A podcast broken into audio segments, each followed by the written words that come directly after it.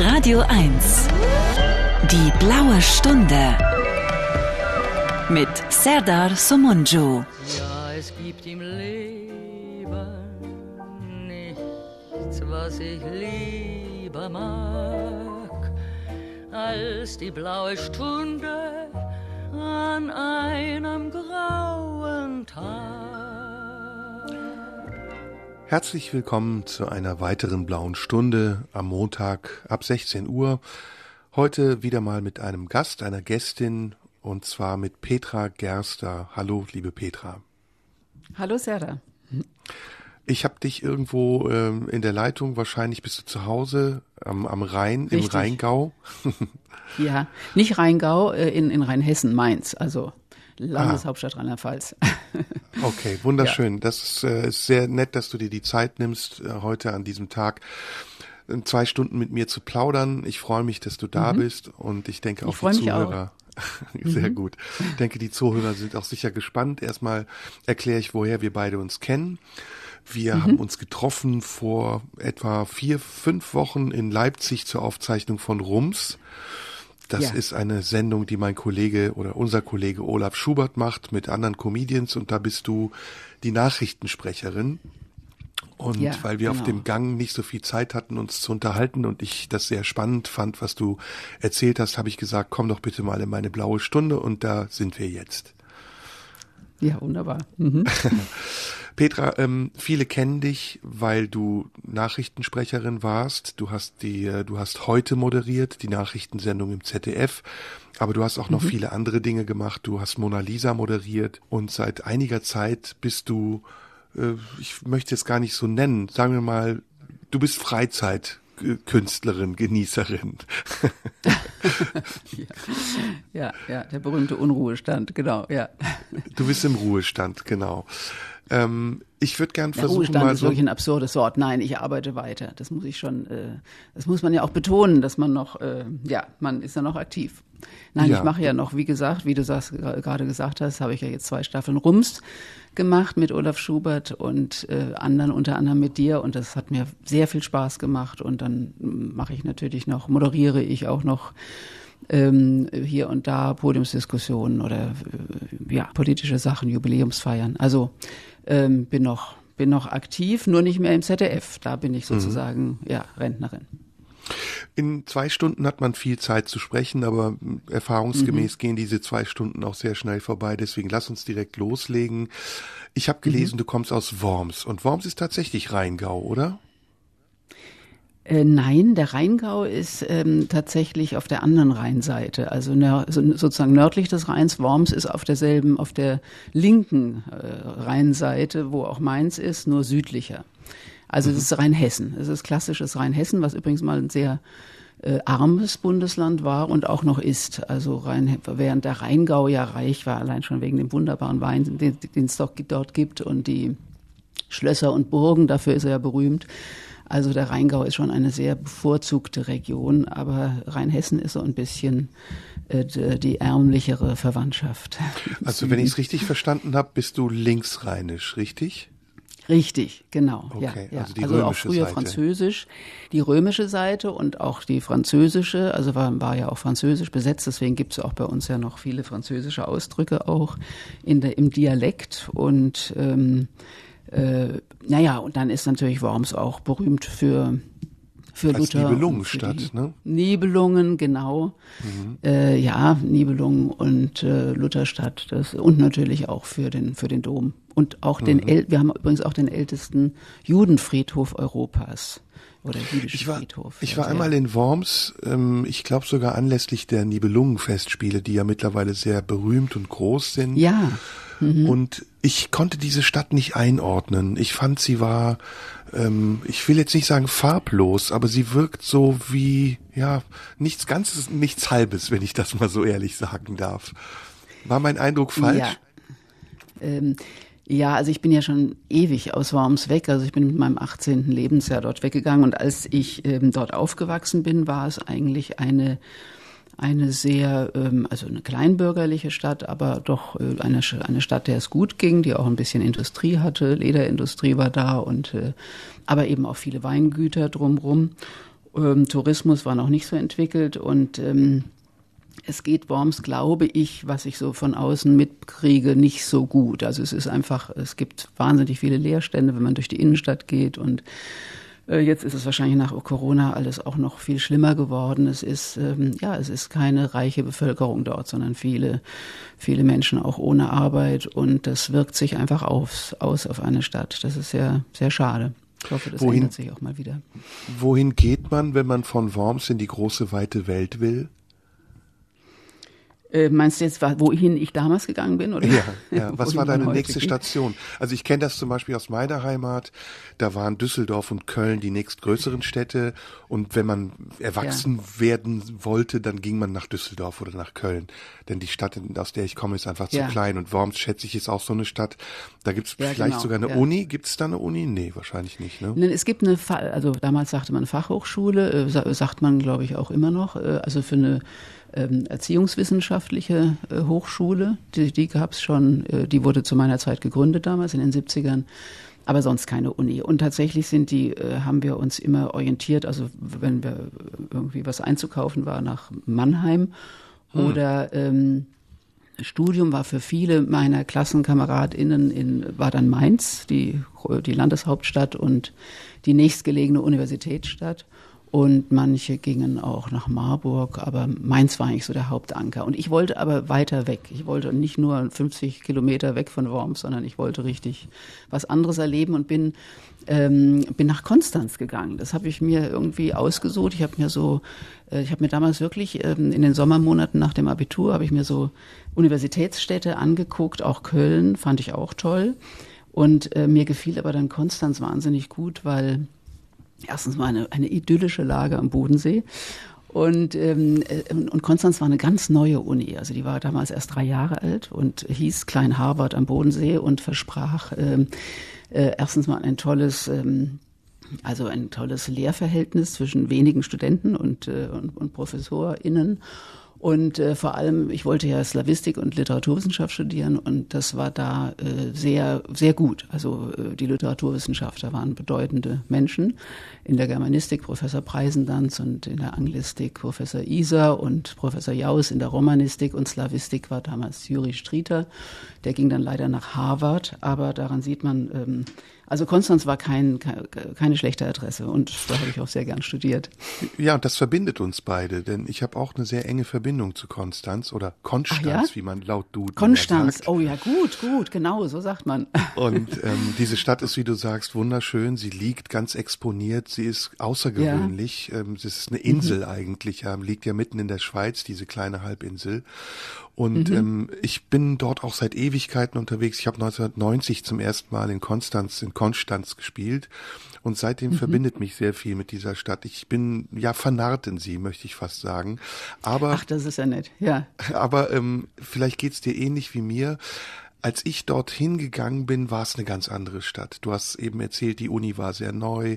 Es war so richtig, ja, ich sag jetzt mal piefig, ja. also so wie man das aus den coolen Kampffilmen kannte. Ja. Und jetzt ist es ja, jetzt brodelt ja, jetzt ist es ja fast wie ja. so ein kleines Sylt am Bodensee. Es Unglaublich ist so beliebt.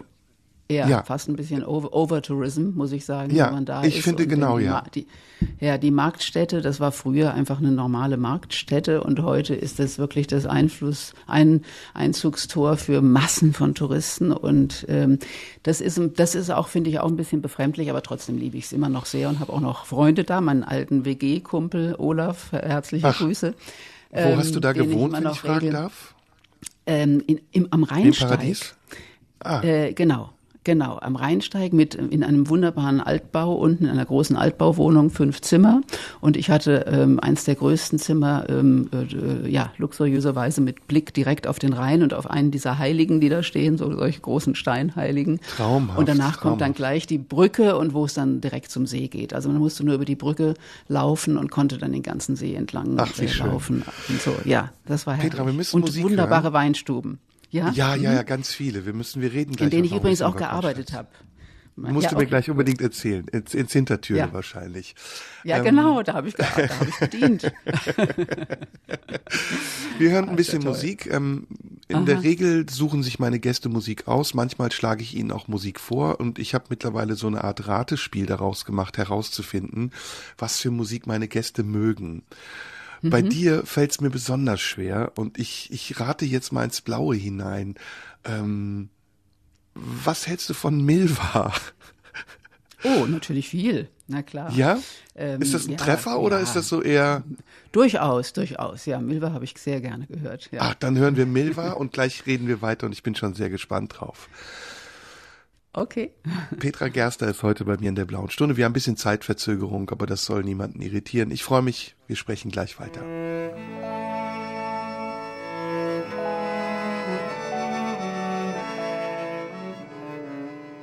In der blauen Stunde ist heute Petra Gerster, die ähm, freundlicherweise heute an einem Feiertag, wir zeichnen das an einem Feiertag auf, Zeit hat, um sich mit mir zu unterhalten. Und eben vor der Musik sprachen wir über Konstanz. Wir beide haben dort offensichtlich etwas gemeinsam.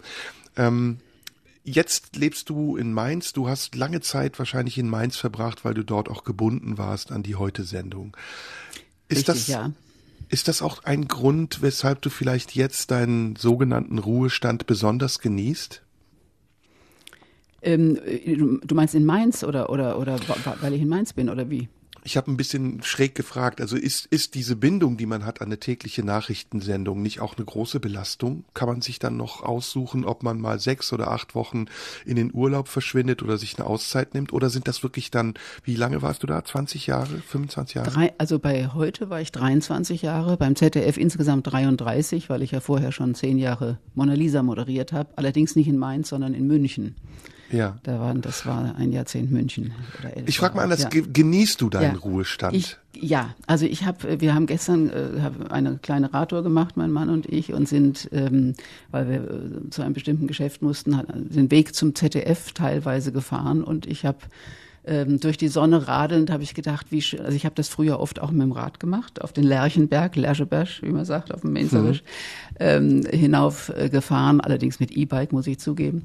Und das ist ja ziemlich steil und ziemlich hoch. Und ich habe mich irgendwie, habe das wahnsinnig genossen, dass ich diesen Weg jetzt fahren konnte, ohne danach arbeiten zu müssen mhm, mhm. und ohne den Druck zu haben. Also es ist schon, ähm, es war schon auch eine anstrengende Zeit, ist ganz klar, so eine tägliche Nachrichtensendung, äh, auch wenn wir zwischendurch ja immer auch äh, pausiert haben, aber äh, der Druck war ja dann doch oft, auch mit diesen zunehmenden Krisen, so ich sag mal so ab Finanzkrise 2008, äh, ich habe ja schon 98 angefangen, aber wurde es irgendwie immer, ähm, hatte ich so persönlich so ein Gefühl, dass es die Welt immer problematischer wurde. Und ähm, was natürlich ein rein subjektives Gefühl war, weil es wahrscheinlich immer gleich problematisch war, aber es häuften sich doch die Krisen in einer immer engeren Abfolge und das ist schon, schon eine gewisse Belastung. Und, und du hast recht, natürlich kann man nie sechs, acht Wochen irgendwie aussetzen und irgendwo hinfahren, sondern ähm, wir haben immer, ich habe höchstens immer zwei Wochen, mal drei Wochen Urlaub gemacht, aber das war schon die, eher die Ausnahme, drei Wochen. War Horst also man, Diepholz nicht dein Vorgänger? Ah, ich glaube, der war sehr viel früher, sehr viel früher. Dran. Sehr viel früher, ähm, okay. Also ja, ich, äh, also den Namen kenne ich natürlich noch und ich glaube, mhm. ich habe ihn auch, auch mal getroffen. Aber ähm, also vor mir war in der 19 Uhr ähm, jetzt muss ich sagen, äh, ähm, der, äh, mein Kollege Seibel natürlich, das war Ach ja, Vorgänger. Klaus Seibel, ja Ja, klar. ja, und Brigitte Basken und Klaus Seibel, äh, die und, äh, und ja. Stimmt, stimmt, stimmt. Jetzt, jetzt stellt man sich das, oder fangen wir nochmal woanders an mit Mona Lisa, nämlich, das war ja davor. Ähm, mhm. In der Zeit, als du Mona Lisa gemacht hast, ich weiß, das war so, das lief sonntags, ne? Das lief sonntags um 18 Uhr, ganz genau. Geht parallel oder leicht zeitversetzt zur Lindenstraße, was meine Mutter immer in große, größte Schwierigkeiten brachte, weil sie ein großer Lindenstraßen-Fan war und aber ähm, auch nicht äh, ihre Tochter verpassen wollte. Also sie hat es man, manchmal so gesplittet, gesplittet, die Sendezeit. Also in der Zeit, in der das lief, das war so vor, mhm. sagen wir mal, 25 Jahren, 30 Jahren vielleicht? Ja, 89 bis, von, für mich für 89 bis 99 und aber insgesamt wurde es, glaube ich, bis 29 Jahre lief es. Da war ja Gendergerechtigkeit noch gar kein Thema und da war eine Sendung, die ausschließlich für Frauen war. Ja, das war so exotisch, das hat man wahrscheinlich irgendwie ins Programm platziert, aber ähm, so wie heute, dass es eine Berechtigung hat oder dass viel mehr Menschen es auch schauen und sich dafür interessieren, war es wahrscheinlich damals nicht. Wie war das für dich?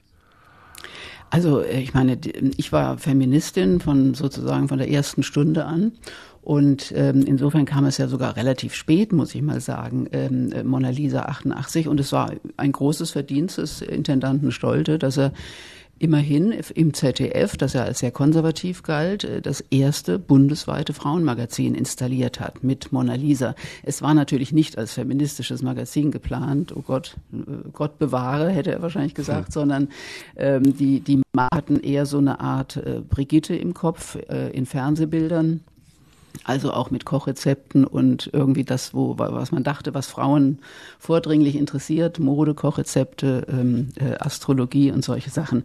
Das war aber nur im ersten Jahr so, wo ich noch nicht da, als ich noch nicht dabei war und ähm, das äh, lief auch nicht. Also und dann haben Maria von Welser und ich ähm, das wirklich vollkommen umgestellt und äh, eine politische Sendung draus gemacht mit einem Schwerpunktthema und dann war, wurde es sehr erfolgreich. Wir wollen unbedingt, also wir müssen über Emanzipation sprechen und du hast es selbst schon angesprochen, dass du gesagt hast, du bist eine emanzipierte Frau. Ähm, lass uns das noch ein bisschen nach hinten schieben, weil ich gern nochmal mhm. deine Fernseharbeit beleuchten will. Wie lang lief Mona Lisa und wie erfolgreich war das? Also Mona Lisa wurde immer erfolgreicher im Laufe der Zeit, weil es, und es hatte wirklich auch politischen Einfluss. Also wir haben ja wirklich tolle, äh, im Grunde in den zehn Jahren, als ich dabei war, habe ich so gefühlt alle Themen gemacht, die relevant waren politisch, aber eben aus weiblicher Perspektive und mit dem Fokus auf Frauen und Frauenschicksale, also teilweise äh, in Deutschland selber, Frauen im Knast und Frauen, die alleinerziehend waren und äh, Renten, wie, äh, äh Frauen, die äh, einfach eine viel zu geringe Rente hatten und, und solche, also soziale Themen und gesellschaftspolitische Themen und lesbische Frauen und also alles, alles, was man sich denken kann und ähm, aber wir sind auch, äh, haben auch einzelne Auslandssendungen gemacht, wie dann der Krieg in Jugoslawien war.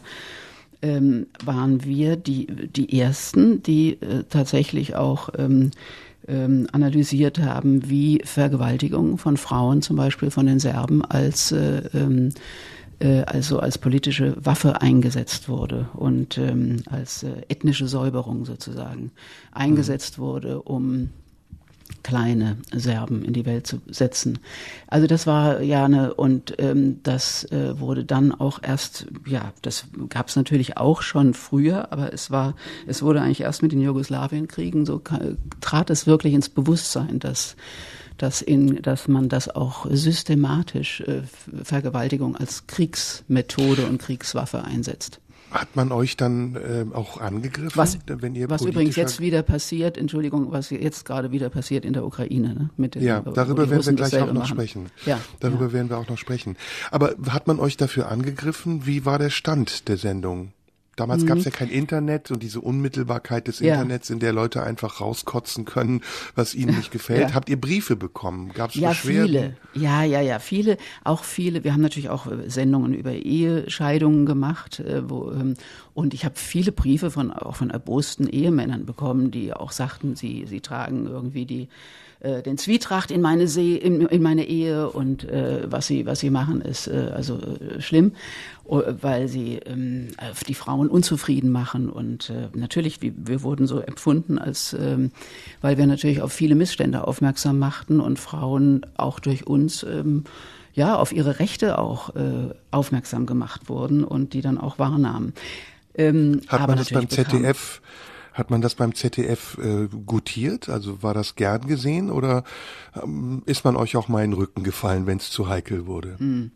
Ähm, nee, in den Rücken gefallen ist man uns nicht. Äh, ob man es gern gesehen hat, weiß ich nicht so richtig. Wir waren ja Gott sei Dank weit weg aus von Mainz in München. Also wir haben sozusagen unser Ding gemacht und wir haben die Briefe ja auch meistens direkt in die Redaktion bekommen. Ähm, aber äh, ja, äh, klar, wir galten schon als, äh, wie sagte man damals, aufmüpfig, ist so ein schönes altes Wort, was man so gerne Mhm. auf Frauen verwendet hat. Ähm, das würde man sich heute Zickig, sagt man ja auch gerne. Ne? Ja, das, das ist ja nur ganz. Äh, Noch äh, schlimmer ist das- Stutengesicht. Das ist das Schlimmste. Ja, wobei das natürlich was anderes ist. Also aufmüpfig ist ja eher gegen das weiße Patri männliche Patriarchat gerichtet, während äh, Stutenbissigkeit wären ja Frauen untereinander. Das ist, Ja, äh, das ja, ist ja. übel. Und es ist auch nicht von der Hand zu weisen, dass es das gibt. Aber ähm, das war ich hoffentlich nie. Soll es übrigens auch hören. unter Männern geben, ne? Hahnenkämpfe oder wie man da sagt.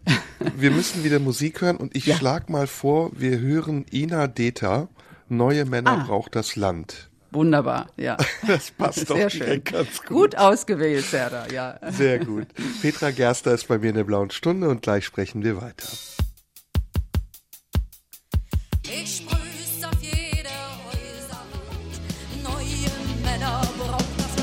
In der blauen Stunde heute ist Petra Gerster, die man als Nachrichtensprecherin kennt, aber sie ist auch in vielen anderen Bereichen tätig, über die wir auch sprechen. Du hast eben gesagt, ähm, du hast Slawistik studiert. Das heißt, ähm, du kannst wahrscheinlich viele slawische Sprachen, Russisch oder welche sind Nein, das? ich kann, äh, äh, also ich kann überhaupt nur, wenn dann überhaupt nur eine, nämlich Russisch, weil ich im Grunde müsste man sagen, ich habe Russistik studiert, aber man sagte damals Slavistik, weil man natürlich auch andere Sprachen äh, studieren konnte. Ich habe mal mit Tschechisch angefangen und dann äh, kam mir das, äh, kam ich schon durcheinander und dachte ich, nee, kon konzentriere dich mal lieber auf die, die eine Sprache, die ist schwer genug. Und ich habe ja auch bei Null angefangen, weil ich in der Schule kein Russisch hatte. Ich bin ja aus dem Westen, aus Worms, wie wir schon gesagt haben. Und äh, da hatte man ja kein Russisch. Und insofern habe ich erst an der Uni angefangen, wirklich bei Null diese Sprache zu lernen. Und ähm, damit war man auch schon im, den, im ersten Semester voll auf beschäftigt, bis man überhaupt mal so einen Grundstock hatte. Aber bist du dann, wenn du Mona Lisa gemacht hast, äh, nicht fehlqualifiziert gewesen? Weil Slavistik braucht man ja für Mona Lisa nicht. War das Zufall, dass du dann in dieser Redaktion gelandet bist? Ich, ja, außer man macht auch mal einen Film in der Sowjetunion, was ich gemacht habe in Kasachstan und äh, aber ähm, und dann war ich auch ähm, später für die Nachrichten mal in Moskau bei der Intronisierung von Putin 2008. Ähm, da hat es mir dann schon was genützt, dass ich äh, Russisch konnte, aber ähm, man ist ja, äh, also wenn man beim Fernsehen landet oder überhaupt im, im Journalismus, ähm, hat, das sind ja Menschen, die haben alles Mögliche studiert. Also es gibt ja auch Mediziner und Medizinerinnen und ju viele JuristInnen und ähm, äh, alles Mögliche. Also man ist es egal, was man studiert hat. Hauptsache man hat ein Studium. Das war einfach ähm, die Voraussetzung für ein Volontariat und ähm, und dann ist man, ähm, dann kann man, äh, kann man einfach darauf aufbauen. Man hat dann einfach auch gelernt zu arbeiten und zu und Fakten zu recherchieren und, äh, Quellen wolltest zu du- studieren. Ja. Wolltest du ins ähm, so, Fernsehen? Nee, das war eigentlich Zufall. Ich wollte Das meine ich, ja. ursprünglich wollte ich äh, Lehrerin werden, aber da, da, das wäre nur in, hätte nur in Baden-Württemberg geklappt, weil da wurde Russisch angeboten, eine Zeit lang, inzwischen auch schon nicht mehr als Hauptfach. Ich habe ja Germanistik noch gemacht als zweites, äh, Literaturwissenschaft. Und ähm, kam dann aber auch davon ab, ähm, äh, schon allein wegen der Aufsteherei, morgens irgendwie immer um 8 Uhr von der Klasse stehen, das dachte ich irgendwie, das, nee, ist nicht das Richtige für mich. Und dann äh, dachte ich auch, ähm, ich war natürlich auch immer politisch sehr interessiert. Und ähm, äh, deswegen schien mir dann de, äh, der Journalismus ähm, irgendwie die Möglichkeit, wo man sozusagen ähm, als Generalistin äh, auch das meiste erreichen kann und ähm, das und ja und und so so so ein einen bunten Reigen von Themen auch bearbeiten kann. Das fand ich irgendwie toll, dass man nicht irgendwie ein Fach hat, sondern gerade bei den Nachrichten auch, dass es sozusagen auch das ganze Leben abdeckt. Und so ging es mir bei Mona Lisa übrigens auch. Aber zunächst war ich ja bei der Zeitung. Ich war bei, ich habe bei der Zeitung von der Pike auf also gelernt beim Kölner Stadtanzeiger. Da war ich in Ach. Köln, wie du auch. Ach, okay, okay. Und äh, ich hatte äh, kurz vorher meinen Mann kennengelernt, der war bei der Frank äh, Frankfurter Rundschau. Da war ich übrigens in Paris ein Jahr nach dem Studium. War auch eine tolle Zeit. Da wollte ich endlich mal in eine wirkliche Großstadt nach meiner ganzen kleinstädtischen äh, ähm, vorher. Karriere sozusagen, genau, Worms und Konstanz und ich war dann zwar auch mal in Amerika, aber dann eben Paris. Da wollte ich ursprünglich promovieren, aber aus dem Promovieren wurde dann nicht so viel, weil das einfach so toll war in Paris und da bin ich ganz viel ins Kino gegangen und in Cafés und und habe Leute getroffen und äh, ja, gelebt. Und unter anderem meinen Mann kennengelernt und der war Fra Redakteur bei der Frankfurter Rundschau. Und dann kam ich da auch diesem Beruf so ein bisschen näher und ähm, habe mich dann beworben an verschiedenen Stellen, auch beim Radio übrigens, beim SWR weiß ich noch.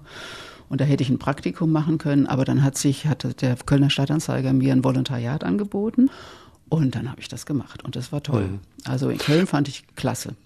Und ab wann hast du selbst gesagt, dass du emanzipiert bist? Also welche Rolle spielte dieser Begriff für dich?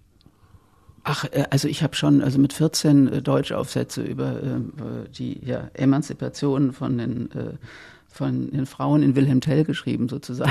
Also ich habe irgendwie dieses Thema wirklich so ab ab der Pubertät. Ich war ja 68, war ich 13 und ähm, und habe das also voll alles voll miterlebt die die die Studentenunruhen in Berlin äh, und, in, äh, und dann kam die, die Frauenbewegung ja kurz danach und äh, der kleine Unterschied und Alice Schwarzer und so in den 70er Jahren. Und ich habe mich damit immer eigentlich, äh, ich habe das immer alles aufgesaugt und hatte auch eine fortschrittliche Mutter, die sehr selbstbestimmt war und die das auch wahnsinnig interessiert hat. Auch natürlich auch die ganze Abtreibungsdiskussion, Paragraph 218. Damit ist er übrigens damals ähm, Alice Schwarzer überhaupt berühmt geworden, 1971, mit dieser großen Aktion Ich habe abgetrieben im Stern.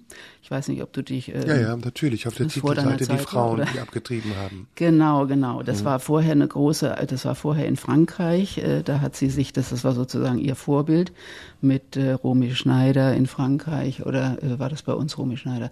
Äh, nee, in Frankreich war es ähm, die, jetzt komme ich nicht drauf, also natürlich die ähm, Brigitte Bardot und äh, nee, Brigitte Bardot nicht, nee, äh, eine ganz äh, Simone de Beauvoir hast du ja schon erwähnt. Simone de Beauvoir war, war, die Schriftstellerin und dann waren zwei berühmte Schauspielerinnen, deren Namen mir jetzt nicht einfällt, äh, die jeder kennt, aber ähm, Catherine egal. Deneuve jedenfalls gibt's noch. Ja, genau, Catherine Deneuve, ja, mhm. genau, die war dabei. Mhm. Und dann hat nach diesem Vorbild hat Alice Schwarzer das eben im Stern gemacht mit Romy Schneider bei uns und Senta Berger. Das waren die prominentesten Frauen, die mitgemacht haben und die, was ich auch sehr mutig fand. Und, ähm, und das hat ja für einen unglaublichen Aufruhr im Land gesorgt. Und ähm, äh, das wurde auch bei uns wurden diese Themen, also bei meinen Eltern auch am, am Mittagstisch rauf und runter diskutiert, gerade auch das Thema Abtreibung. Mein Vater war einerseits ähm, strenger, nicht strenger, aber er war Katholik, also als Mainzer Bub, äh, sehr katholisch mhm. erzogen, aber gleichzeitig war er Arzt und äh, aufgeschlossen und ähm, und ähm, ja und war war auch natürlich für eine Liberalisierung dieses Paragraphen. Und äh, insofern äh, bin ich mit diesen Themen also ganz eng vertraut ohne dass ich jetzt gesagt hätte ich bin emanzipiert aber ich wollte es immer sein und es war es war was bedeutet ja, das? Was bedeutet Emanzipation für dich? Äh, Emanzipation bedeutet ja wörtlich irgendwie die äh, Befreiung aus einer äh, Abhängigkeit einer Unmündigkeit und das waren ja Frauen. Frauen waren ja lange äh, tatsächlich wurden behandelt wie unmündige Kinder. Also sie mussten ja ihren, das ist ja das viel zitierte Beispiel, ihren Mann fragen, bis 77, glaube ich, äh, um, um Erlaubnis fragen, wenn sie äh, berufstätig sein wollten. Sie waren damals nicht geschäftsfähig offiziell, also sie konnten nichts unter, keine Verträge unterschreiben, kein Bankkonto eröffnen und sowas. Also insofern war Emanzipation eben eine eine langsame Befreiung und ein, ein, ein Selbstständigwerden und mündig werden. Und ähm, wie war das eine, in deiner Familie? Wie war das Verhältnis zwischen deiner Mutter und deinem Vater? War deine Mutter emanzipiert?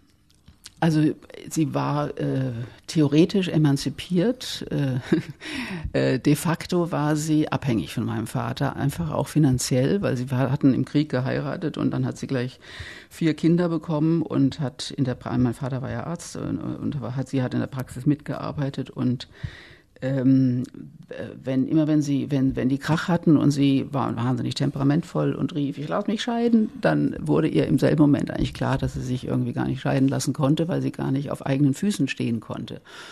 Und aus dieser Erfahrung heraus haben mich äh, und ihre drei, meine zwei Schwestern ebenfalls, ähm, haben meine Eltern, also ihre drei Töchter, äh, quasi gezwungen, also nicht nur Abitur zu machen, sondern auch ein Studium abzuschließen, egal wie äh, was passiert. Also Studium musste abgeschlossen werden und ein Beruf äh, musste existieren, damit wir in der Lage sind, weil eine Ehe nie immer halten kann äh, und immer mal kaputt gehen kann, damit wir immer in der Lage sind, uns selber äh, über Wasser zu halten. Und, Wie ist dein Vater mit dieser, wie ist dein Vater mit dieser wachsenden Dominanz der Frauenfraktion in der Familie umgegangen?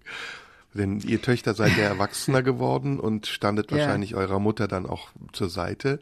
Hat er dann irgendwann klein beigegeben oder war das dann eher so ein stiller Wettkampf oder wie war das? Nee, nee, still überhaupt nicht. Das war eher ein lauter. Aber mein Vater war kein Macho. Also der war ein, schon ein Pascha. Ein, also er wurde auch von, äh, so bezeichnenderweise Pascha genannt von meiner Mutter als Kosename. Aber das war er auch. Also das war so einer der Männer, die kein, kein, noch nicht mal ein Ei in der Küche sich selber machen.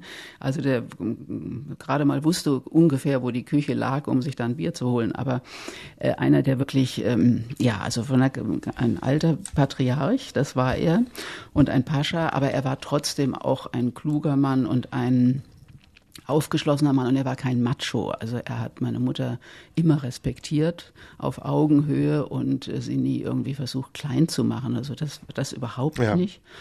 Und auch wir Töchter wurden wirklich auch so erzogen in diesem Sinne, also dass wir wirklich Ja. auch Selbstbewusstsein Wir ähm, müssen Musik erreichen hören, konnten. liebe ja, Petra. wir Und müssen. Ich schlage vor, wir müssen, ich will nie Musik Ja. hören, aber ich höre sie dann doch gerne.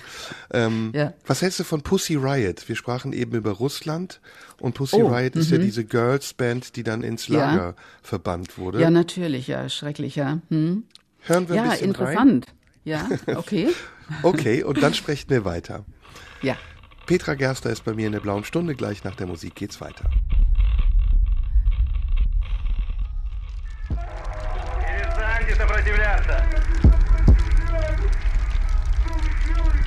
In der blauen Stunde heute ist Petra Gerster zu Gast und äh, wir sind schon mittendrin im Thema Emanzipation. Um, um dieses Thema soll es erstmal ein bisschen gehen, bevor wir dann nachher auch nochmal auf deinen Job als Nachrichtensprecherin und sicher auch die aktuellen Umstände zu sprechen kommen. Ähm, in meiner in meiner Erfahrung gibt es unterschiedliche Phasen von Emanzipation. Ich weiß nicht, ob du das genauso siehst. Es gibt diese Frühphase, Anfang des vorvergangenen Jahrhunderts, wo Frauen wie Mata Hari oder wie Rosa Luxemburg oder Marie Curie sich ähm, emanzipiert haben von der, von der vorherrschenden Dominanz der Männer, auch in vielen Bereichen, in Wissenschaft, in Kunst, in Kultur, in Politik. Dann gibt es die Phase, über die wir gerade gesprochen haben. Sicher vernachlässige ich einiges, was dazwischen auch passiert ist, aber die, die nächste große Entwicklung gab es so 68er, 70er, Alice Schwarzer in Deutschland, ähm, Simone de Beauvoir in Frankreich, über die wir gesprochen haben. Aber es gibt auch in Asien zum Beispiel viele sehr wichtige Frauen. Ich halte Mutter Teresa für eine Ikone der Emanzipationsbewegung. Ähm, und, und, und. Und dann kommt die letzte Phase, nämlich in der Jetztzeit, in der, wie ich finde, der Emanzipationsbegriff so ein bisschen verwässert wird und verwechselt wird auch mit, ähm, mit etwas, was vielleicht mit dem ursprünglichen Begriff Emanzipation nicht mehr so viel zu tun hat. Kannst du das nachvollziehen oder denkst du, ich, ich bin da auf dem falschen Weg? Nein, nein, es ist ähm, fa- falsche Wege. na- äh, Nein, das würde ich so nicht sehen. Ich, ich, du hast völlig recht, es gibt verschiedene Etappen. Und das äh, erste von vor 100 Jahren, das war ja die erste Frau, große Frauenbewegung, die Suffragetten in England und äh, bei uns eben die Frauen, die äh, für das Wahlrecht stritten. Das war die Zeit meiner Großmutter, die davon auch, auch schon sehr also sehr angezogen war und äh, das ganz großartig fand, dass Frauen da wirklich sich auf der Straße auch bespucken ließen und beschimpfen ließen, äh, weil sie für das Wahlrecht gekämpft haben.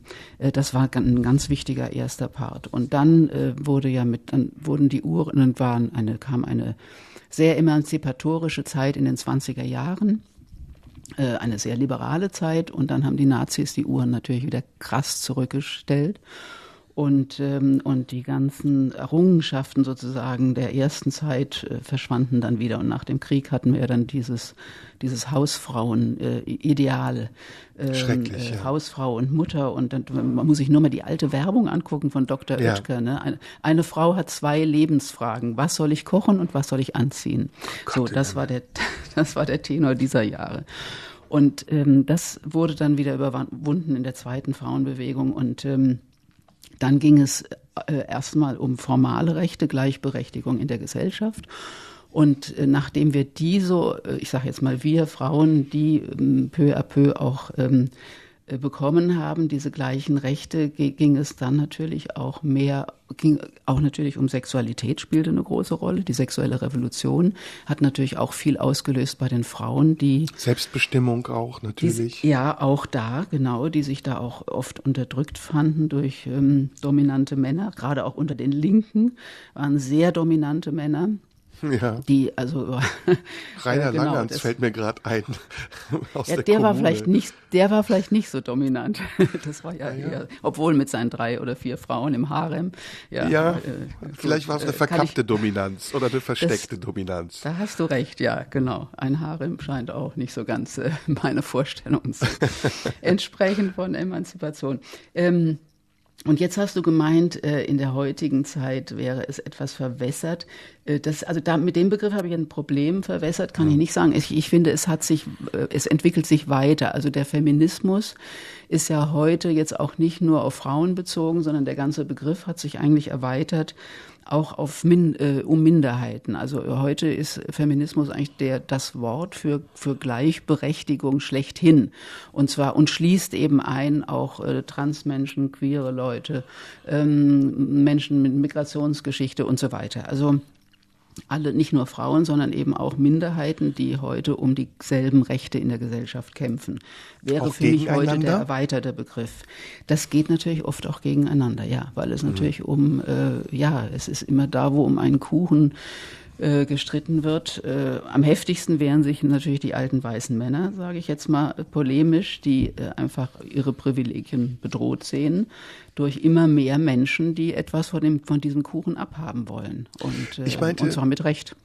Ich meinte mit verwässert die Frage, inwiefern ist der Begriff Emanzipation auch Teil einer identitären Bewegung geworden, in der es mehr um die Behauptung von Eigenheiten geht und auch die Markierung von Eigenheiten, als um den Kampf für etwas Gemeinsames?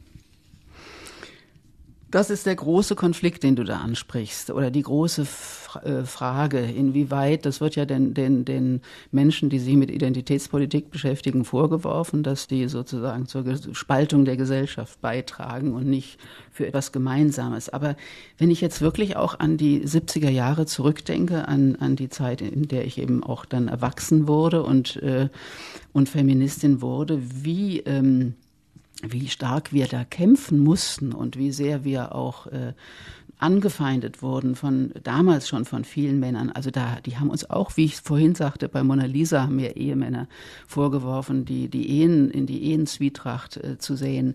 Also das wird, das war auch damals schon der Vorwurf. Das geht auch nicht ohne ab. Also wenn man, wenn eine Gruppe sozusagen, äh, ja, die sich nun definiert über, sei es nun Religion oder Hautfarbe oder die Ethnie oder das Geschlecht oder die sexuelle Orientierung, egal über was du dich identifizierst, aber wenn du dann für diese Gruppe kämpfst, ist es immer auch gegen, gleichzeitig gegen andere gerichtet ähm, das ist ein schwieriger Prozess und ähm, äh, deswegen müssen trotzdem diese Kämpfe stattfinden, meiner Meinung mhm. nach. Und bevor man irgendwie dann wieder einen Schritt weiterkommt, vielleicht um mal die Frage zu stellen, die in einer bekannten amerikanischen Dokumentation auf Netflix gestellt wurde und für viel Aufsehen gesorgt hat. Was ist eine Frau? Äh, ja, Gegenfrage, was ist ein Mann? Also ähm, Kennst du die Dokumentation? Nee, die kenne ich nicht. Nee, nein. Das nein. ist sehr, sehr interessant. Er hat für viel Aufsehen ja. gesorgt. Das ist ein amerikanischer Journalist, der sich auf den Weg gemacht hat durch äh, die USA und unterschiedliche Menschen äh, gefragt hat, eben immer wieder diese gleiche Frage gestellt hat, was ist eine Frau? Und nahezu niemand konnte darauf eine, eine konkrete, kurze Antwort geben, sondern es war immer ein bisschen so, ein bisschen das, ein bisschen nichts, ein bisschen von dem. Also sehr spannend. Ich bin jetzt nicht begeistert von dieser Doku, weil sie auch tendenziös ist, muss ich sagen, und so einen leicht religiösen Touch hat. Aber die Fragestellung mhm. an sich fand ich sehr spannend und ich fand die Antworten darauf noch spannender. Du sagst, du sagst ja, als Gegenfrage, was ist ein Mann? Ja. Kann, kann ja. du bist ja jemand, der sich auch mit Genderpolitik sehr beschäftigt oder du, du, gen, du genderst zum Beispiel auch öffentlich. Ähm, ist es wichtig, überhaupt noch zu definieren, was ist ein Mann, was ist eine Frau?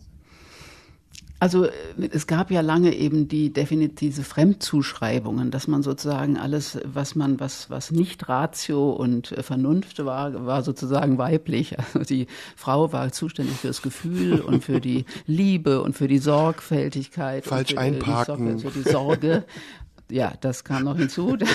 Falsch einfach kein Orientierungssinn, habe ich übrigens wirklich nicht. Oh Gott. Und, und ähm, ja, diese Zuschreibungen, die wieder loszuwerden, war natürlich auch ein Teil des Emanzipationskampfes oder des, äh, der, Bemühungen, des, ja, äh, sich selber zu definieren und auch zu, anzuerkennen, dass auch jeder Mensch ja verschieden ist. Wir alle haben ja, deswegen glaube ich, gibt es auch keine Antwort, was ist eine Frau, weil wir ja alle auch verschiedene Anteile in uns haben. Also ich habe sicher auch männliche Anteile und du hoffentlich auch weibliche.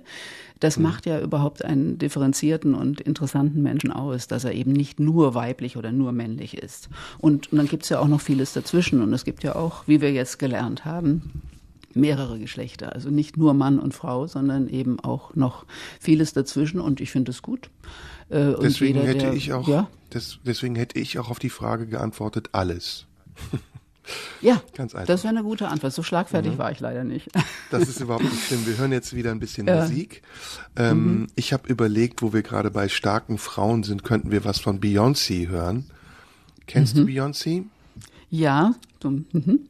Das ist Beyoncé Knowles, ist die Frau von Jay-Z, ist eine ja, R&B-Sängerin, sehr bekannt Mhm, und irgendwie eine Ikone, also auch so eine Ikone des neuen Feminismus, weil sie sehr stark auftritt. Stimmt, schon ja. wie so eine Amazone eigentlich, auch sehr körperlich Ja. ist und fast schon dominant und von der hören wir jetzt was und ich weiß gar nicht was, unser Redakteur Bent wird schon was aussuchen. Ja. Petra Gerster ist bei mir in der blauen Stunde, gleich nach den Nachrichten, dem Verkehr sprechen wir dann weiter. Radio 1. Die blaue Stunde. Mit Serdar Somunju. Ja, es gibt im Leben nichts, was ich lieber mag, als die blaue Stunde an einem grauen Tag. In der blauen Stunde ist Petra Gerster bei mir zu Gast heute. Wir sprechen über ihre Arbeit, aber auch über ihr Denken und ihr Fühlen und wir wollen mal ein bisschen jetzt mehr in Richtung heute kommen. Ich sage immer heute Show, dabei ist heute Show das Plagiat von heute. Ja. Ähm, mal rein technisch Die gefragt. komische Version davon, ja. Genau, die komische Version, der Abklatsch davon, sagen auch manche. Ähm, wie läuft sowas ab? Also ich selbst habe ja auch schon Fernsehsendungen gemacht und man sieht als Zuschauer nie, dass eigentlich sehr viel Arbeit im Hintergrund vor der Sendung äh, anfällt und die Sendung eigentlich dann nur noch das Sahnehäubchen ist und man eigentlich sogar froh ist, wenn man dann die Sendung hinter sich hat, weil dann meistens sehr lange Arbeitstage zu Ende gehen. Wie Stimmt, waren ja. deine Arbeitstage? Wann bist du in den Sender und was hast du da gemacht? Also die, sind, die Arbeitstage waren bis zur Corona-Krise, sage ich jetzt mal, das waren ja dann auch schon ähm, fast 20 Jahre, ähm, waren sehr lang tatsächlich, weil wir morgens um 10 Uhr anfingen mit der ähm, großen Konferenz der Nachrichten und, äh, und ja, die Sendung war abends um sieben und dann kam ich äh, so um acht rum nach Hause. Ähm, der Weg war ja nicht so weit, acht Viertel nach acht. Manchmal haben wir erst um halb neun gegessen. Also das waren immer lange Tage. Und ähm, das, äh, ja, das, ich fand, das, das hat sich dann in der Corona-Zeit etwas geändert, weil wir dann viel im Homeoffice gearbeitet haben und auch von zu Hause schon konferiert haben über wie alle Welt, über Zoom oder Telefonleitungen und dann, da war das dann ein bisschen anders. Und dann habe ich ge- gedacht, ach, das hätte man eigentlich auch schon früher haben können, dass man nicht immer so früh in den Sender muss.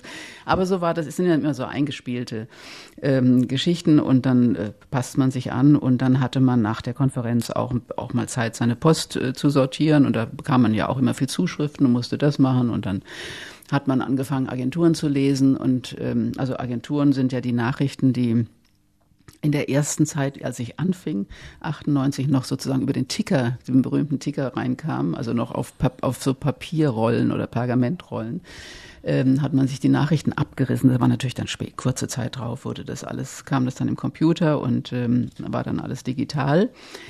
Aber man musste sehr viel lesen und telefonieren tagsüber. Und dann gab es noch eine Konferenz um zwei und dann noch eine um fünf oder nach den fünf Uhr Nachrichten. Und dann haben, haben wir immer noch mal eben, die, zwei wurde mittags die Dramaturgie der Sendung festgelegt. Was ist unser Aufmacher? Was ist das wichtigste Thema? Wollen wir das Thema nur mit einem Filmbericht äh, oder noch mit einem zusätzlichen Gespräch ergänzen mit dem Korrespondenten oder der Korrespondentin vor Ort? Äh, Und ähm, ja, welches ist das zweite, welches ist das dritte Thema, welches ist, kommt am Schluss, was, was machen wir im Sport und so. Also so wurde die Sendung immer aufgebaut und dann, wenn wir Glück hatten, lief es so bis zum Abend, aber manchmal musste man dann auch um, um noch um fünf oder um sechs alles umwerfen, weil irgendwas passiert war.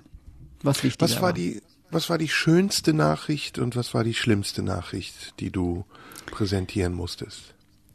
Ah, die ich selber präsentieren musste. Ich hatte, äh, ja, ich war bei den, bei der für mich schönsten und schlimmsten war ich jeweils gerade ähm, nicht im Dienst. Also deswegen sage ich es trotzdem. Das Schlimmste war halt 2001, da die, die, der Einsturz der Türme. Da war ich gerade in 11. Berlin. September. Ich da Mhm. mitgekriegt. Der 11. September, genau.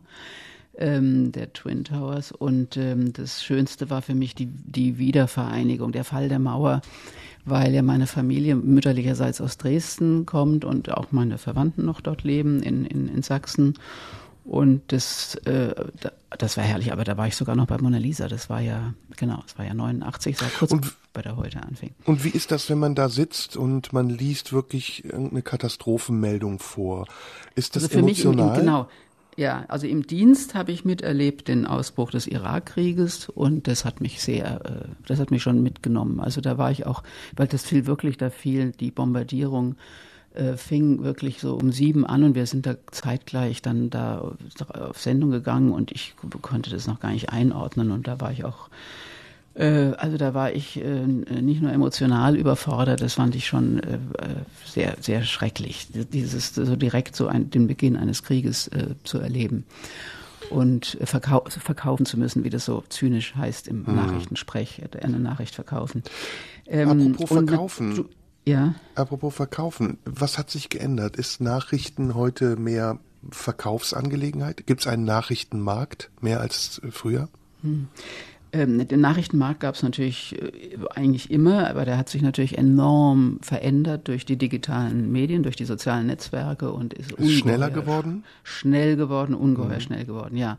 Aber jetzt die eigentliche Verkaufe in Anführungsstrichen immer, also so die Präsentation der Nachrichten hat sich in all den Jahrzehnten für mich nicht verändert. Also sie ist nicht mehr so steif, wie sie vielleicht mal war, noch zu Zeiten, ähm, also vor mir. Die heute ist dann ähm, etwas, also viel moderativer geworden. Deswegen, ich war ja auch nicht Sprecherin, sondern Moderatorin, was ähm, den Hintergrund hat, dass ich äh, eben die Nachrichten nicht nur verlesen habe, die andere geschrieben haben, sondern ich habe sie ja selber geschrieben. Also ich war ja Redakteurin äh, und habe eben ab 10 Uhr morgens mitgearbeitet an der Sendung und deswegen der Unterschied. Also da haben wir immer Wert drauf gelegt, dass wir ModeratorInnen waren.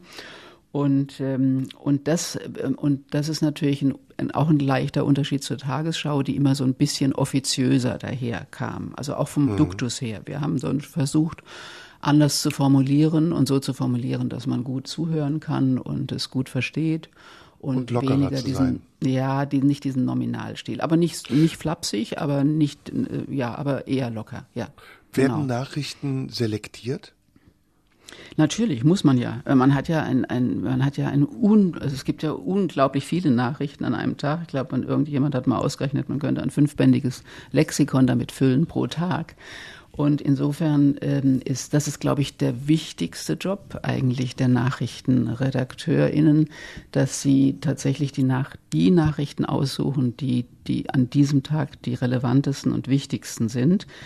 Was Die ich sie übrigens für relevant und wichtig kann. halten. Also die sie für relevant Ja, und wichtig genau, halten. ne? die sie für relevant und wichtig halten. Aber natürlich sucht es nicht eben einer oder eine aus, sondern es ist eben ein ganzes Team. Und insofern, und dann hat, hat man natürlich auch noch eine gewisse, ähm, gewisse Korrekturmöglichkeiten, indem man natürlich auch andere Sender verfolgt, zeitgleich oder heute im Netz guckt und was macht Spiegel Online und was ist bei CNN und auch überregional und international guckt. Gibt es Also da einen ist nicht- Schneeballeffekt?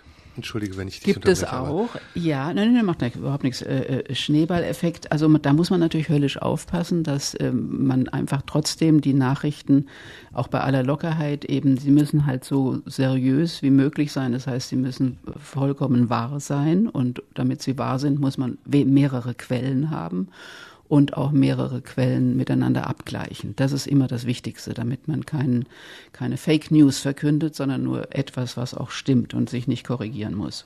Schön, dass du Äh, das indes- jetzt selbst eingebracht hast, das Wort. Diese Fake News, ähm, das kommt ja von Donald Trump und ähm, dem Umgang, den Donald Trump mit den Medien hatte, der ja sehr rabiat war und der zu Teilen aber auch ja bestätigt wurde. Also es ist mittlerweile ja so, dass Nachrichten, wie du eben richtig gesagt hast, ja nicht nur das reale Geschehen wiedergeben, sondern dass sie auch selektiert werden und oft vielleicht sogar auch subjektiv sind. Aber ist der Vorwurf dadurch berechtigt, den manche den Nachrichten machen, tendenziös zu sein oder Handlanger einer unsichtbaren Regierungsmacht zu sein? Ist der berechtigt? Der ist natürlich nicht berechtigt, weil das, das ist nur wirklich eine Verschwörungstheorie von rechts. Äh, Der, der, das hat mich wirklich auch begleitet äh, in meinem Nachrichtenleben, dass Angela Merkel morgens in der Redaktion anruft und sagt, das und das wird hier heute verkündet und das und das nicht, ist natürlich vollkommen aberwitzig. ähm, denn wir sind, äh, äh, die, gerade die öffentlich-rechtlichen sind ähm, vollkommen sind vollkommen unabhängig, auch wenn es äh, Politiker und Politikerinnen in den Gremien gab. Es gibt Gott sei Dank jetzt immer weniger, aber die haben trotzdem sich gehütet, da direkten Einfluss zu nehmen. Also das hätten wir uns ja auch nicht, ähm, äh, das hätten wir uns auch nicht gefallen lassen. Also insofern, ähm, das Schlimme ist ja, dass Trump äh, mit diesen Fake News oder alternativen Wahrheiten, das war ja auch so ein toller Begriff, den seine Pressesprecherin damals ähm, kreiert hat, dass er damit äh, Erfolg hatte, äh, dahingehend nicht unbedingt, dass man geglaubt hat, dass das die Wahrheit ist, sondern äh, dass man einfach verunsichert war. Also das ist, glaube ich, der größte Erfolg, den Trump und Konsorten erzielt haben, dass sie tatsächlich Menschen so verunsichert haben, dass sie sich fragen, was ist jetzt wahr, was kann ich noch glauben.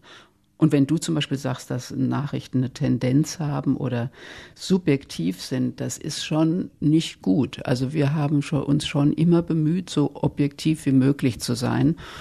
Und eine gewisse Objektivität stellt sich eben her, wenn man wenn man eben nicht im eigenen Saft schmort, sondern eben äh, das äh, mit vielen möglichen Quellen abgleicht und ähm, und äh, viele möglichen Seiten auch beleuchtet. Also dass man eben nicht nur eine Tendenz zeigt, sondern immer auch eine Gegenstimme. Also wenn man zum Beispiel eine, äh, was weiß ich, eine Regierungsentscheidung hat, muss natürlich immer jemand oder mehrere Menschen von der Opposition äh, zu Wort kommen. Also das macht einen seriösen Sender aus, dass man immer die O-Töne dann hat von äh, bis zur AfD hin von den, von den Opponenten und Opponentinnen. Und Da müssen wir gleich weiter drüber reden, weil ich meinte tatsächlich nicht, dass Nachrichten eine Tendenz haben, sondern dass sie verdächtigt werden, tendenziös zu sein. Aber wir hören erstmal Ach so, Musik okay. und, und dann gehen wir nochmal ins Detail.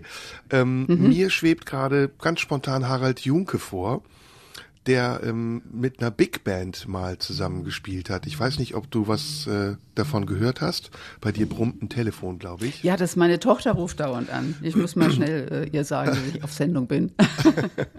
Dann hören wir jetzt Harald Junke, Ja. My Way, das hat er sehr gerne gesungen. Und Oh du ja, sagst deiner ist Tochter, schön. dass du bei mir in der Sendung bist. ja.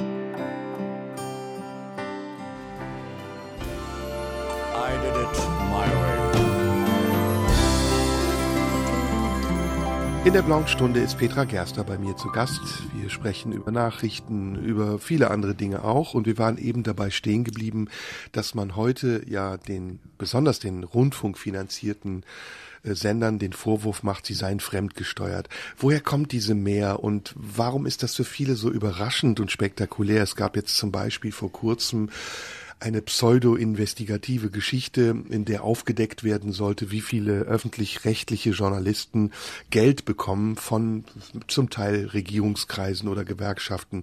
Ich kann nur sagen, das ist ganz normal. Diese Menschen, die dort arbeiten, so wie du auch, sind oft von Beruf Schauspieler oder Moderatoren oder Menschen, die eben das Sprechen vor anderen beherrschen. Und es ist eigentlich ganz normal, gang und gäbe, dass man auch manchmal Jobs bekommt von, keine Ahnung, Ministerien oder irgendwem, der einen dafür engagiert, dass man etwas moderiert. Woher kommt diese Mehr und dieser Verdacht, dieser permanente Verdacht, dass Leute, die für das öffentlich-rechtliche Fernsehen arbeiten, eigentlich Marionetten sind? Ja, ist das ein meine, das ist ein- Besitzanspruch, ein fehlgeleiteter, dass der Rundfunkgebührenzahler denkt, er kauft damit einen Sender? Ja, es ist vor allem, es ist einfach ein, ein großes äh, Missverständnis, äh, weil man eben denkt, äh, öffentlich-rechtlich gleich, oder gleichsetzt äh, gleich Staatsfunk. Und das ist eben nicht der Fall. Das äh, kommt wirklich vor allem von der AfD und von der rechten Seite, die auch damit äh, grundsätzlich Misstrauen äh, äh, schaffen wollen und, und Misstrauen sehen wollen, ähm, im, weil sie ähm, weil sie sozusagen das System an sich ja bekämpfen und der öffentlich-rechtliche ist für sie ein Teil des Systems und äh, Mainstream-Medien wurden wir ja auch genannt und das ist wirklich Teil einer Kampagne, um, um die öffentlich-rechtlichen zu diskreditieren. Ähm, Gibt es da was ähm, Wahres dran? Also ich habe jetzt zum Beispiel vor kurzem gelesen, da gab es ja den sogenannten Skandal um Luis Klamroth und Luisa Neubauer. Ähm, was für ein Skandal eigentlich?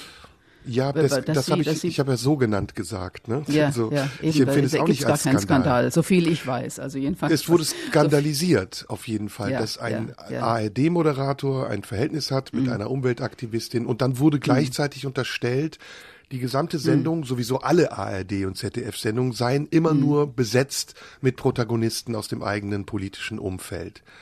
Das Ja, ist ja, ja, das ist, ist- ja Verfolgungswahn erstmal, wenn man es Ja, pathologisiert. und, und es entspricht auch nicht, äh, es entspricht einfach auch nicht der Wahrheit. Also man, man ist, ist ja in jeder Sendung, auch bei Lanze, sonst hätte, wer hätte das ja auch, wäre wäre es ja auch überhaupt nicht interessant zu sehen, wenn da immer nur Leute, eine, äh, die einer Meinung sind, säßen, sondern es ist natürlich immer auch, gerade hat er sich doch mit Lauterbach ein wahnsinniges Streitgespräch geliefert über Cannabis und äh, also äh, es gibt ja im, und die und äh, bis äh, es gab ja auch immer AfD-Vertreter und von den Piraten und es wurden immer einfach auch äh, Menschen anderer Gruppen eingeladen, die widersprechen konnten und das nun mal die Mehrheit der Menschen nicht so denkt, das ist nun äh, ja, das ist nun einfach ein, ein, ein Faktum, dass es äh, dass es halt Minderheitenmeinungen oft sind, was weiß ich, Klimaleugner und Aber das gilt aber auch für die so Grünen, weiter. denn, denn die Grünen haben ja Stimmanteile, die der den Stimmenteilen der AfD entsprechen. Also da muss man Inzwischen glaube ich wieder, ja, leider. Ja. Inzwischen wieder. Aber wird da mit zweierlei Maß gemessen? Also die Grünen sind natürlich auch Regierungspartei. Das bedeutet, dass sie vielleicht auch ein, ein gewichtigeres Wort haben. Aber wird da mit zweierlei Genau, Maß gemessen? Wird die AfD sind. ausgegrenzt? Ich glaube nicht, dass die AfD ausgegrenzt wird. Sie grenzt sich teilweise selber aus, weil sie auch äh, ja auch teilweise schon vom Verfassungsschutz beobachtet wird. Also sie äh, da sie ist äh, steht ja oft au nicht auf dem Grund dieser Verfassung mehr und von daher grenzt sie sich selber aus, würde ich sagen. Sie ist äh, und natürlich meiner Meinung nach finde ich es richtig, wenn man den demokratischen Parteien den Vorrang gibt äh, vor Parteien, die spalterisch tätig sind und ähm, ähm, mit diesem Land eher nichts Gutes im Schilde führen, wie ich meine. Jetzt tarnt sich die AfD ja gerade so als Friedenspartei und äh, die politischen Konstellationen ändern sich fast täglich. Ähm, Die Grünen, Ja, die noch ja. vor der Wahl gesagt haben, sie befürworten keine Waffenlieferungen in Kriegsgebiete, möchten plötzlich Waffen in die Ukraine liefern. Ähm, Atomkraft ist ein großes Thema, bei dem sich die, ähm, die Koordinaten komplett verändert haben und plötzlich ganz andere Argumente zählen. Ist das normal oder ist das ein normaler Verlauf in politischen Debatten, dass sich auch Perspektiven verändern? Oder bräuchten wir auch wieder mehr Treue zur eigenen Ideologie? Nein, ich glaube, das ist das Zeichen, dass jemand, ähm, ähm, dass jemand ja mitdenkt und mitwächst mit den Problemen. Wir alle haben uns doch ganz stark verändert, auch in den letzten Jahren. Allein, äh, allein dieser Angriffskrieg in der Ukraine hat hat ja äh, viele Überzeugungen völlig über den Haufen geworfen. Ich, ich habe uns immer, also meine Generation immer als äh, absolute Glückskinder der der Weltgeschichte bezeichnet, weil wir wirklich jetzt äh, fast 70 Jahre ohne Krieg in einem friedlichen, ähm, freien Nachkriegseuropa äh, leben durften und, und noch leben und mitten in diese Zeit, äh, ähm, in, und, wo auch noch die Mauer gefallen ist vor 30 Jahren. Und wir dachten irgendwie, ja, das Ende der Geschichte. Und das ist alles jetzt, äh, der Kalte Krieg ist beendet. Und da überfällt also ein Riesenland wie Russland ein so kleines Land wie die Ukraine, einen friedlichen Nachbar, der ihm nichts getan hat. Und äh, überzieht dieses ganze Land mit, äh, ganze Land mit einem unglaublichen äh, Grausamkeit und Brutalität und äh, Vernichtungswillen. Und das hat natürlich äh, viele Überzeugungen äh, in, in ihren Grundfesten erschüttert und sicher auch viele ehemalige Pazifisten und Pazifistinnen eines Besseren belehrt, dass man in bestimmten Situationen nichts anderes tun kann, als sich zu wehren und auch einem, der am Boden liegt, hilft, sich zu wehren. Also das ist für mich äh, das, der natürlichste Impuls überhaupt. Jetzt muss man sagen, die Ukraine ist relativ gesehen klein. Wenn sie in Europa wäre, dann wäre es, glaube ich, sogar das größte Land Europas. Aber es ist ein Schwellenland zwischen Europa und, und äh, Asien. Deswegen, ja, im Verhältnis zu Russland ist sie klein, aber in Europa ist die Ukraine sehr groß. Ähm, das bedeutet aber nicht, dass es umso ungerechter ist, was dort passiert oder dass es gerechter ist. Wie stehst du in diesem Konflikt? Also wo stehst du? Du als Slawistin, du kannst Russisch, du warst oft in Russland. Weißt du, warum hm. das alles passiert? Also äh, ich habe das Bu sehr beeindruckende Buch auch von, ähm, von dem Historiker Schlögel gelesen über die Ukraine, der selber ja ähm, äh, sein Leben lang sich damit beschäftigt hat, mit der Sowjetunion und mit den einzelnen Ländern und auch äh, jetzt sozusagen selber sagt, also quasi vor den Trümmern seiner Wissenschaft steht, weil er immer auch alles aus russischer Perspektive betrachtet hat. Und genauso war es in meinem Studium. Ich habe, ich habe Russistik studiert und ähm, aber auch die Ukraine war für mich die Ukraine war halt ja ein, ein Staat in der Sowjetunion, aber äh, letztlich war die dominante Perspektive die russische.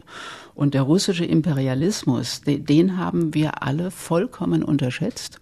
Und ähm, auch die die russische ähm, panslawistische Ideologie, die, die man übrigens auch schon bei Dostoevsky findet, und ähm, dass wirklich das Russische das allein der alleinige Maßstab ist, so wie bei uns das, beim Feminismus das Patriarchat, der, der weiße Mann das Maß aller Dinge ist, so war ist für diese für diese Länder war Russland sozusagen das einzige, was zählte, und die Ukraine wurde ja und das kam ja jetzt alles raus, auch in den Reden von Putin, ein, äh, schon immer ein, ein Staat, der im Grunde gar kein Recht hat zu existieren. Das war letztlich so ein Vasallenstaat und ein Bauernstaat und ein, eine Sprache, die man nicht ernst nehmen kann. Und, ähm, und das äh, eingemündet ist in einen wirklichen Vernichtungswillen. Und das finde ich so erschreckend. Und auch, dass wir das vorher nicht äh, mit der nötigen Sensibilität darauf reagiert haben, schon beim Überfall auf die Krim da hätte, da hat zwar Angela Merkel versucht, Sanktionen durchzusetzen. Übrigens auch wurde ja heftig zurück, weil man jetzt greift man sie ja sehr stark an wegen der Russlandpolitik.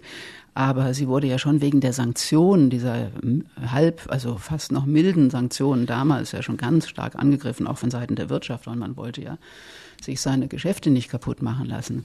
Also da hätten wir ganz anders reagieren müssen und nicht auch noch äh, und im Donbass äh, den, den Einfällen da der russischen, der kleinen grünen Männchen damals über die Grenze, also diese, die da wirklich systematisch dieses Land eben infiltriert haben, ähm, äh, da weggucken müssen und sagen, nein, Hauptsache wir haben unsere Ruhe und machen weiter unsere Geschäfte. Das ist, das ja. fliegt uns jetzt um die Ohren und machen sogar eine Olympiade in Sochi. Aber darüber müssen wir nach ja. der Musik weitersprechen.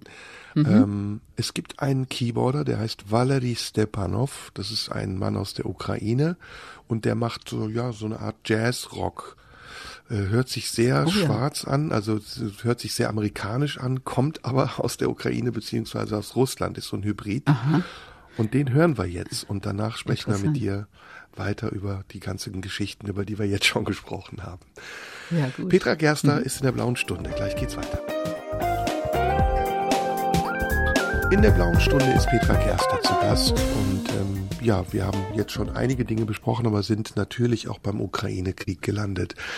Du hast das eben beschrieben, wie das für dich ist und ich habe mich, während du erzählt hast, gefragt, ähm, wie gelingt es eigentlich einer Nachrichtensprecherin, unemotional zu sein, wenn diese Themen, die dich ja auch hörbar beschäftigen, doch in dir etwas bewirken. Ist das, ist das eine professionelle Haltung, die man dann aufsetzt und versucht man möglichst neutral zu wirken? Oder kann man in der Moderation auch durchscheinen lassen, was man denkt? Nein, das sollte man nicht. Also das Ideal ist tatsächlich ein, äh, nicht, nicht ein Pokerface, aber das Ideal ist, dass man so neutral und sachlich äh, wie möglich rüberkommt, weil man ja auch den ZuschauerInnen nichts ähm, wegnehmen will von, äh, ihren oder vorwegnehmen will von ihren Emotionen und Reaktionen und sie auch nicht beeinflussen wollen sollte. Insofern ist das schon das Ideal und man nennt es tatsächlich, wie du schon gesagt hast, professionelle Distanz. Und die stellt sich natürlich einfach auch im Laufe der Jahre ein. Also die hat man vielleicht nicht von Anfang an, aber man lernt das und es ist auch wichtig, dass man das äh, lernt weil ähm, ich möchte ja auch nicht äh, jemanden, einen Nachrichtensprecher sehen, der bei irgendeiner Nachricht irgendwie in Tränen ausbricht oder das, das geht nicht. Das, ähm, Darfst du das, denn, darfst du denn dir, also mir fallen jetzt Beispiele ein, meistens sind es Tagesschausprecher, wie zum Beispiel Jörg Kachelmann oder äh, Susanne Starke oder Eva Herrmann, die ja dann, nachdem sie weggegangen sind von der Tagesschau, ich sage jetzt mal nicht ihr wahres Gesicht gezeigt haben, sondern die die befreiter waren auf jeden Fall. So kam es mir vor. Und ich habe mich dann immer gefragt, gibt es da eine Anweisung? Also muss man sich zurückhalten, auch abseits dieser Rolle? Also wenn man in einer Talkshow sitzt oder kann man da frei agieren und so wie du jetzt zum Beispiel über die Ukraine gesprochen hast, seine Meinung sagen? das hätte ich nicht äh, gekonnt, als also wenn ich jetzt noch im Job wäre. Das wäre tatsächlich, glaube ich, nicht. Äh, also ich weiß jetzt beim Ukraine-Krieg weiß ich es jetzt nicht genau, aber aber ich glaube, es wäre uns doch. Ähm, ich glaube, es würde uns nahegelegt, uns da zurückzuhalten und äh, damit wir sozusagen ja den den Zuschauer unbeeinflusst äh, informieren können und äh, äh das ist, ist damit er euch wichtig. glaubt, dass ihr auch neutral seid. Ja, ich bin jetzt mhm. da in der Hinsicht auch freier. Also ich äh, möchte jetzt, muss jetzt nicht irgendwie ein Musical machen wie Susanne Starke oder, oder auch noch, oder wie Eva Hermann nach rechts abdriften. Das wäre ungut. Aber ich kann, bin trotzdem jetzt freier, auch meine Meinung zu sagen und mal bei Sandra Maischberger aufzutreten auf dem Panel und da tatsächlich meine politische Meinung sagen. Das habe ich vorher, solange ich im Dienst war, nicht gemacht. Wenn du jetzt ähm, über den Imperialismus der Russen sprichst, da warst du ja eben, ähm, mm, mm. Wird dir oder wenn du in solchen Sendungen bist und man würde dir vorhalten, na ja, gut, aber das ist nicht der einzige Imperialismus auf dieser Welt. Schau doch mal in Westen, da sitzt die USA und die sind ja durch und mm. durch imperialistisch. Mhm. Ist das eine Argumentation, die schlüssig ist oder ist das Whataboutism? Das, ja, beides, ja. Es ist Schlüssiger Whataboutism. Ja, genau. Natürlich sind die Amis haben auch äh, wirklich äh, viele Verheerungen angerichtet beim genannten Irakkrieg. Den hätten sie wirklich besser nicht äh, begonnen. Und, ähm, und äh, schon in Vietnam. Und also das kann man alles aufzählen und sagen, aber es nützt uns ja im Moment nichts. Im Moment ist es eben Russland und die Ukraine und deswegen ist es auch Whataboutism. Das heißt, äh, das eine Verbrechen kann man nicht hernehmen, um ein anderes zu zu rechtfertigen. Das ist absurd. Sondern jetzt sind wir eben mit dem Krieg in der Ukraine beschäftigt, weil er uns jetzt bedroht, und zwar auch uns, auch unsere Freiheit. Ähm, äh, weil natürlich in der Ukraine äh, auch unsere Freiheit verteidigt wird. Das sehe ich wirklich so. Das ist Aber ein was, Land, was bedeutet das genau? Also will Putin uns angreifen? Äh, Putin will, äh, es fürchtet nicht so sehr äh, die westlichen, den, den Virus der Freiheit wie Putin und Xi und Erdogan. Solche, diese ängstlichen alten weißen Männer, die versuchen, irgendwie ihre Macht zu erhalten. Das ist ja ist das alles, worum es Ist das Putin nicht geht. sexistisch, das auf ihr Geschlecht zurückzuführen? Es ist komischerweise sind es immer Männer. Sag mir mal eine, nenn mir mal eine Frau, die so agiert. Die Schwester von Kim. Jong-un zum Beispiel. Na, die hat, Oder ich, so Margaret Macht. Thatcher oder es gibt doch Ja, Margaret Thatcher war ja Politik. immerhin, ja, aber das war ja schon eine Demokratin. Ja, du wirst ja nicht sagen, dass es eine Marine Le Diktatorin war. Oder die Ja, äh, Präsidentin in Italien. Die, ist die hat auch nicht so viel Macht, aber die sind da auch mit Vorsicht zu genießen. Ich sage ja nicht, dass Frauen nicht, äh, nicht auch so sein können, um Gottes Willen.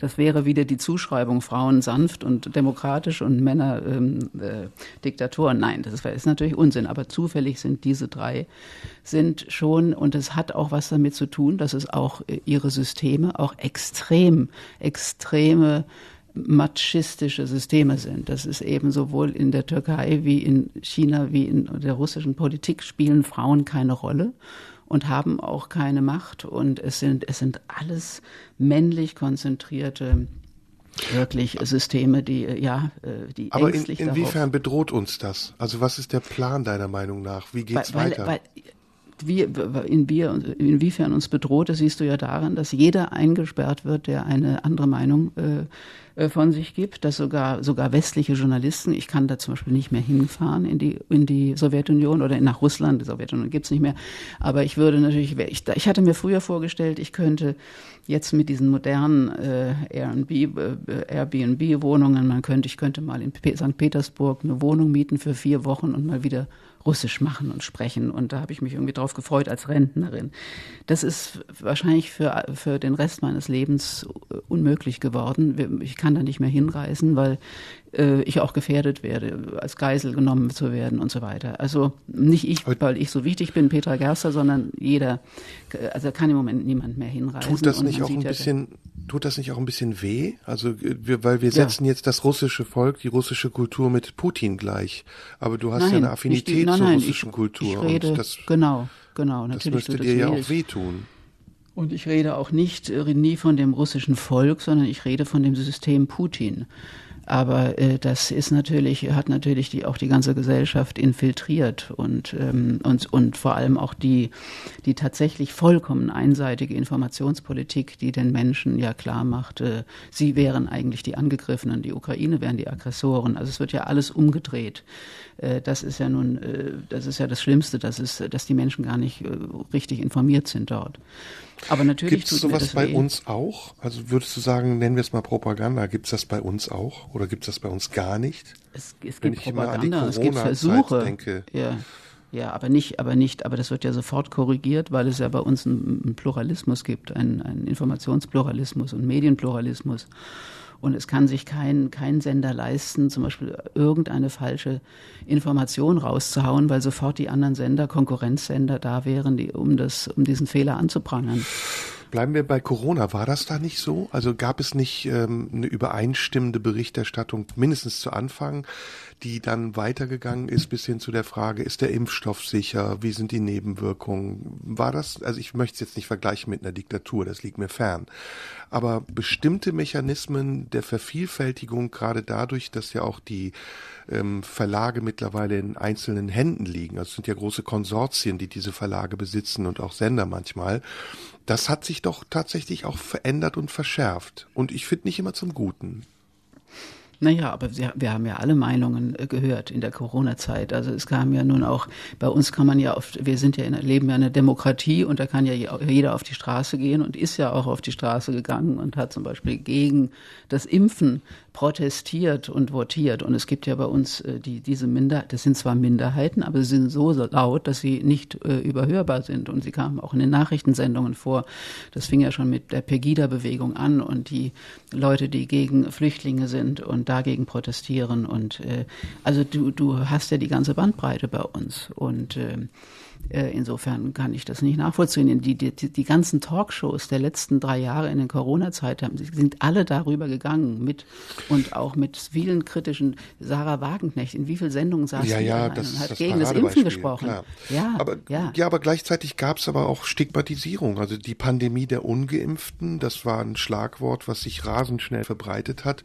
Und das ja, kann man ja nicht verhindern, dass sich solche Schlagworte verbreiten.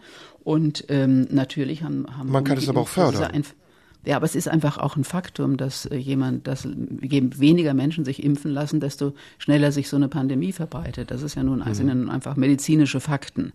Und das hat ja nichts mit einer Verschwörungstheorie zu tun. Nee, nee, nee, da, das ist auch gar nicht das, was ich damit meine. Es geht ja auch eher jetzt um die Rolle der Medien. Müssen wir aber nach der Musik besprechen. Schade. Siehst du? Okay. Jetzt, jetzt denkst du auch, wir müssen Musik spielen. ähm, das machen Ja. wir auch gleich. Jetzt hören wir, Aha. sollen wir mal was Klassisches hören? Was hörst du überhaupt für Musik? Ich habe Gern. dich gar nicht gefragt.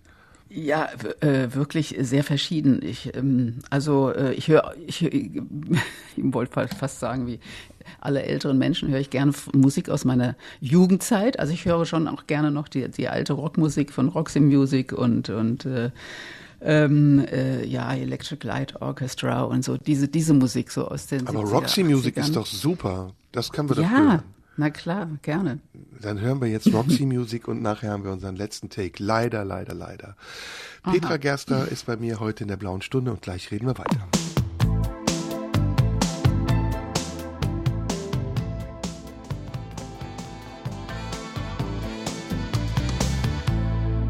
In der blauen Stunde heute ist Petra Gerster zu Gast, äh, Nachrichtensprecherin, Moderatorin, wie du eben selbst gesagt hast, und emanzipierte Frau.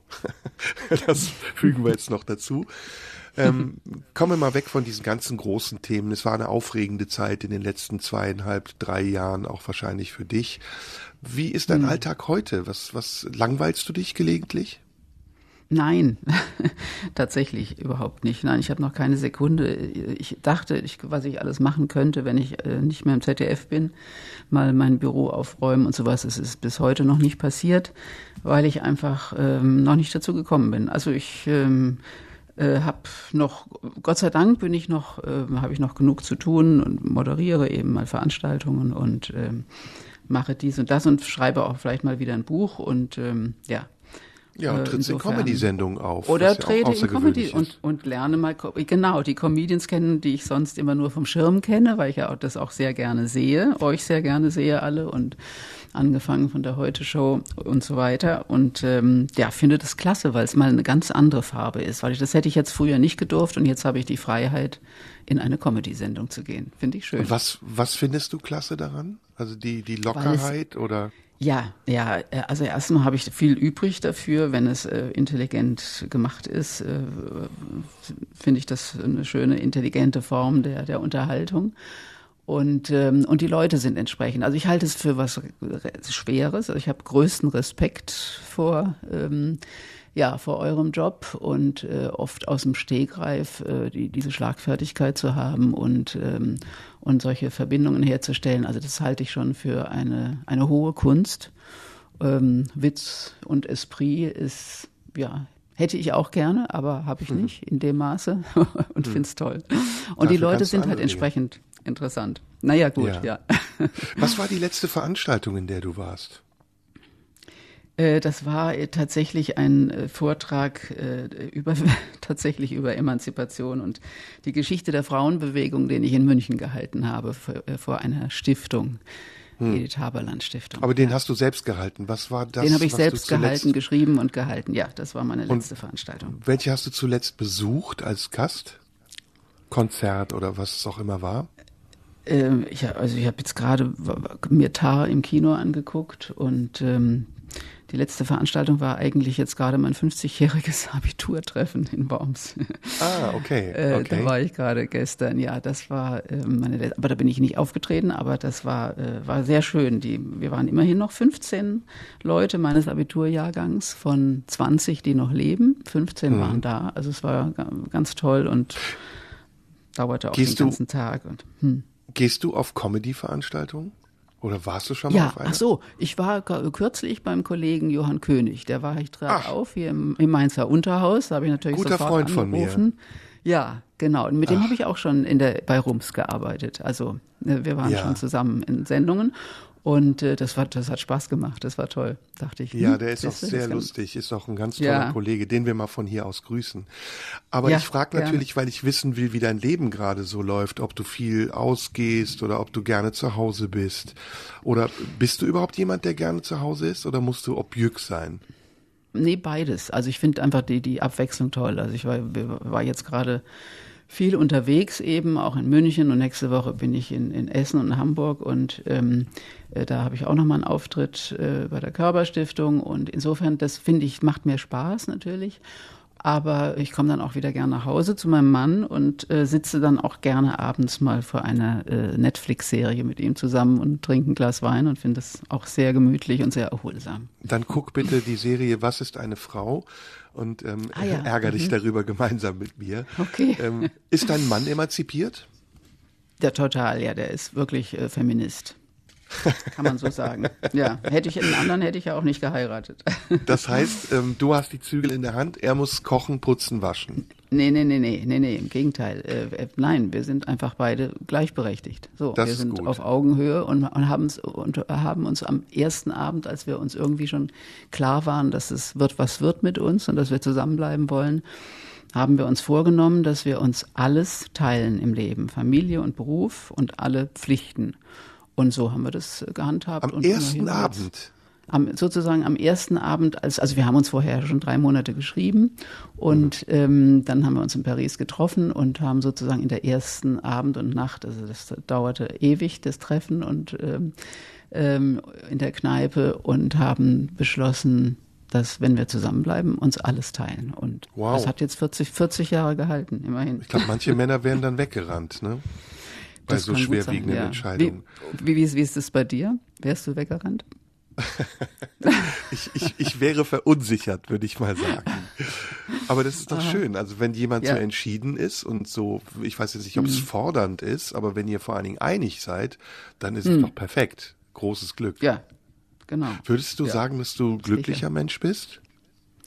Ja, ja, im Großen und Ganzen ja. Also ich bin auch nicht, ich bin jetzt nicht so so eine so eine, ähm, also es fällt mir nicht immer leicht. Ich habe manchmal manchmal bin ich auch so eine Bedenkenträgerin und und grüble und ähm, und hab, mache mir auch Sorgen, die manchmal auch überflüssig sind, aber umso mehr genieße ich dann eigentlich ganz eigentlich ganz toll läuft, wenn ich ja Und abseits und des Großen und Ganzen, mit- was, was auch mit meinen Dinge, Kindern und so. Nee, das bin ich. Ich glaube, ich bin ein glücklicher Mensch. Ja, Punkt.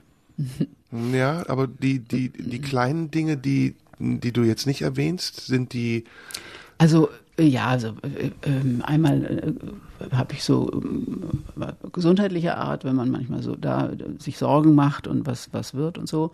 Oh Gott, Oder ähm, ja und dann natürlich auch sowas wie der Krieg in der Ukraine. Das ist schon ähm, also ich kann das nicht nie völlig ausblenden. Ich bin so niemand, der der das so völlig trennen kann und, und wegschieben kann, sondern ich ähm, also ich verdränge schlecht, sagen wir mal so. Bin, mir ist es immer alles auch bewusst und das das trübt manchmal das Glücklichsein, weil ich denke, ich habe eigentlich gar kein Recht so glücklich zu sein, weil es eben so vielen gerade oder wenn ich die Frauen im Iran sehe, die da mit einem Mut auf die Straße gehen und sich den ohne Kopftuch und sich da diesen prügelnden Schergen äh, aussetzen des Mullah-Regimes und so, dann denke ich immer Wahnsinn, was die, was die in Kauf nehmen und wofür die, für die kämpfen. Ne? Und ich denke, ich habe für irgendwas gekämpft, das ist sehr lächerlich. Ich Hilft hatte das, nur, wenn man- immer nur Glück. Hm. hilft das, wenn man das Unglück der anderen braucht, um sich glücklich zu fühlen, statt ein autonomes Glück entwickeln zu können? Nee, so würde ich es auch nicht sagen. Das autonome Glück ist unabhängig von dem Unglück anderer, um Gottes Willen. Äh, Aber weil ich einfach glücklich bin mit meiner Familie und, und an meinen Kindern mich freue, das ist schon ein großes Glück und das ist Ja. völlig unabhängig. Ja, Ja. ja, ja.